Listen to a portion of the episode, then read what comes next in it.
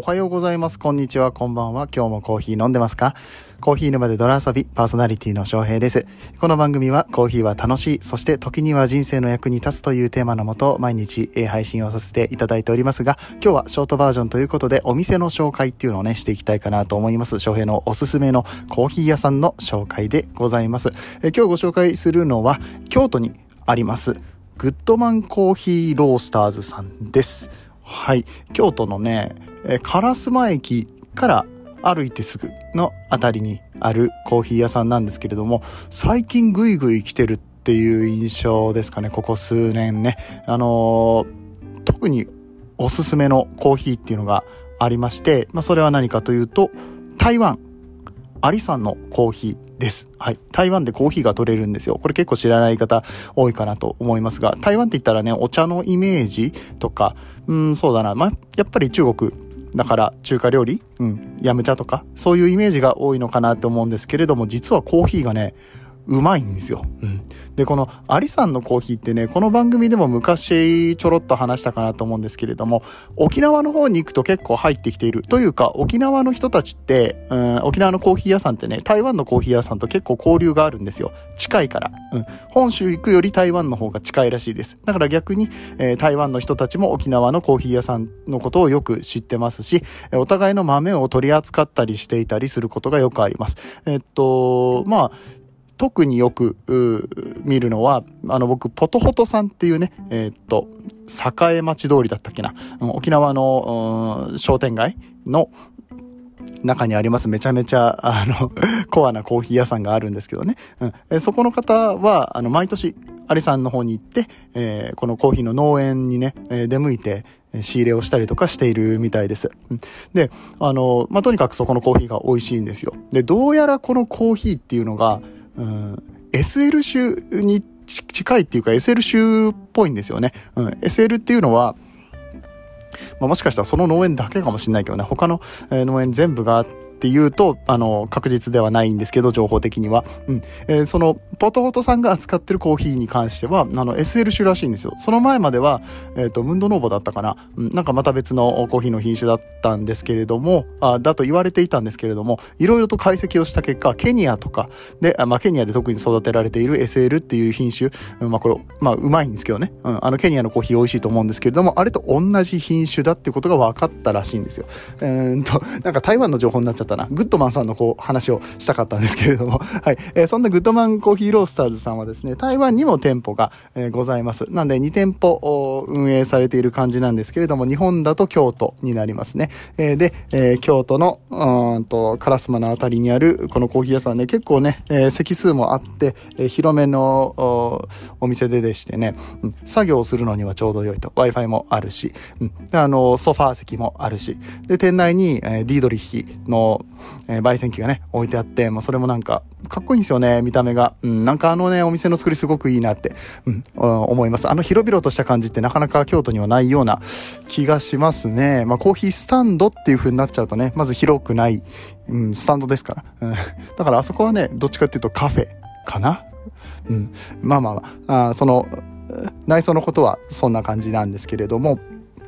コーヒー美味しいんですよね。うん、何焼かせても美味しいですね。ここの伊藤さんっていう方が、あの、まあ、言ってしまえばめちゃくちゃオタクですね。コーヒーに関して超絶オタクなんですけれども、えー、このグッドマンコーヒーロースターズさん調べていただくと YouTube が出てきます。YouTube とかあとは、あの、インスタの方とかでもね、動画を上げてらっしゃいますけれども、あの、そこで結構詳しい、あの、コーヒーについてのお話をされているので、あの、よかったらそちらもね、ご覧になってみてください。うん、で、えー、僕がね、特にお勧めしたいメニューっていうのがありまして、うん台湾のコーヒーですね。まあ、今まで こんだけ話してきたから、それはそうだろうよって話なんですけれども、ただコーヒーを飲むだけじゃないんです。あの、コーヒー、プラス、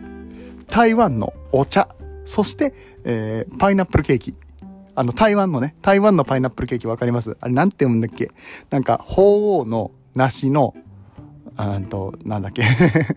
鳳凰の梨って書いて、まあ、パイナップルって意味ですよね。うん。で、あの、まあ、ケーキっていう言葉がついてる。なんだったっけな、漢字3文字のやつなんだけども、まあまあまあ、多分見たらわかると思います。あ、これあれだって、うん、なると思うんですけれども、その3つを組み合わせてくださっているっていうようなペアリングセットになるんですよ。ね、面白いでしょ？うん。で、あの、まずはコーヒーを飲みます。で、台湾のコーヒーを飲みながらケーキを半分ぐらい食べて、で、それが終わった頃にお茶入れてくださいみたいな感じで、あの、お茶をね、あの、コーヒ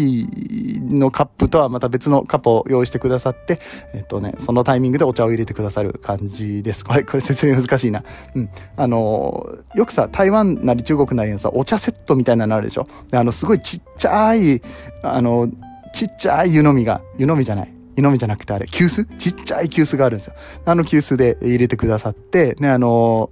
湯飲みの方に移してくださるんですけど、あの、トレーも、なんか下にお湯が落ちていいようにできてるやつ。あの、台湾じゃないわ、中国茶って、お湯をこう、上からかけるんですよ、急須の。うん。あの、ダバダバに急須の上からかけるんですけど、まあ、目の前でそれしないですよ。目の前でそれはしないんだけれども、あの、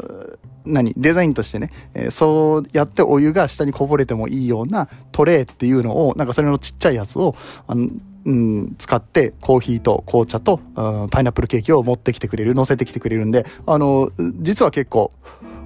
見た目も映えるみたいなね。うん。だから、あの、すごいしっかりとしたコーヒー屋さんだし、まあ、マニアックなね、えー、コーヒー屋さんなんで、かなり、こう、味に関してはもう間違いないって言えるんですけれども、見た目の部分でも楽しんでいただける。えー、そしてここの店主の伊藤さんが結構いろいろとね、えー、コーヒーについて、えー、お話をすると熱く答えてくださるっていうこともあったりとかして、めちゃめちゃおすすめのコーヒー屋さんとなっております。京都に行かれてね、ちょっと歩き疲れたなって思ったりとかされた場合は、ぜひぜひこちらの烏丸のお店の方に行ってみてください。え、みたいな感じで、え、今日のご紹介いたしましたコーヒー屋さんは京都にあります、グッドマンコーヒーロースターズでした。えー、ぜひ、えー、インスタの登録ね、えー、YouTube の登録なんかもよろしくお願いいたします。今日のお話面白かったよと思っていただけた方は SNS での拡散、えー、そして、えー、っと、いいねボタンがないんだな。いいねボタンとかないからな。あのよかったよっていう感想を DM とかにください。あ毎回これでなんか最近締めのところがグダグダになりがちだからな、なんかもっとバチッと締めれるようになりたいですね。はい。えー、年末まであと少しとなりましたけれども、えー、こんな感じでコーヒー沼で泥遊び、えー、毎日ね、2、3本、うん、年末までは2、3本あげることになりそうな感じです。来年からは多分1日1本かな って思ってますけれどもね。うん、えー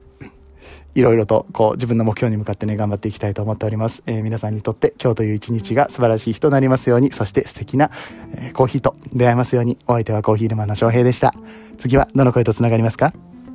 あ、ちょっと待って。忘れてた。ごめんなさい。えー、っと、この放送は歴史とか世界遺産とかを語るラジオ、友沢さんの提供でお送りいたしました。スポンサーさんいつもありがとうございます。それではまた後ほどお会いいたしましょう。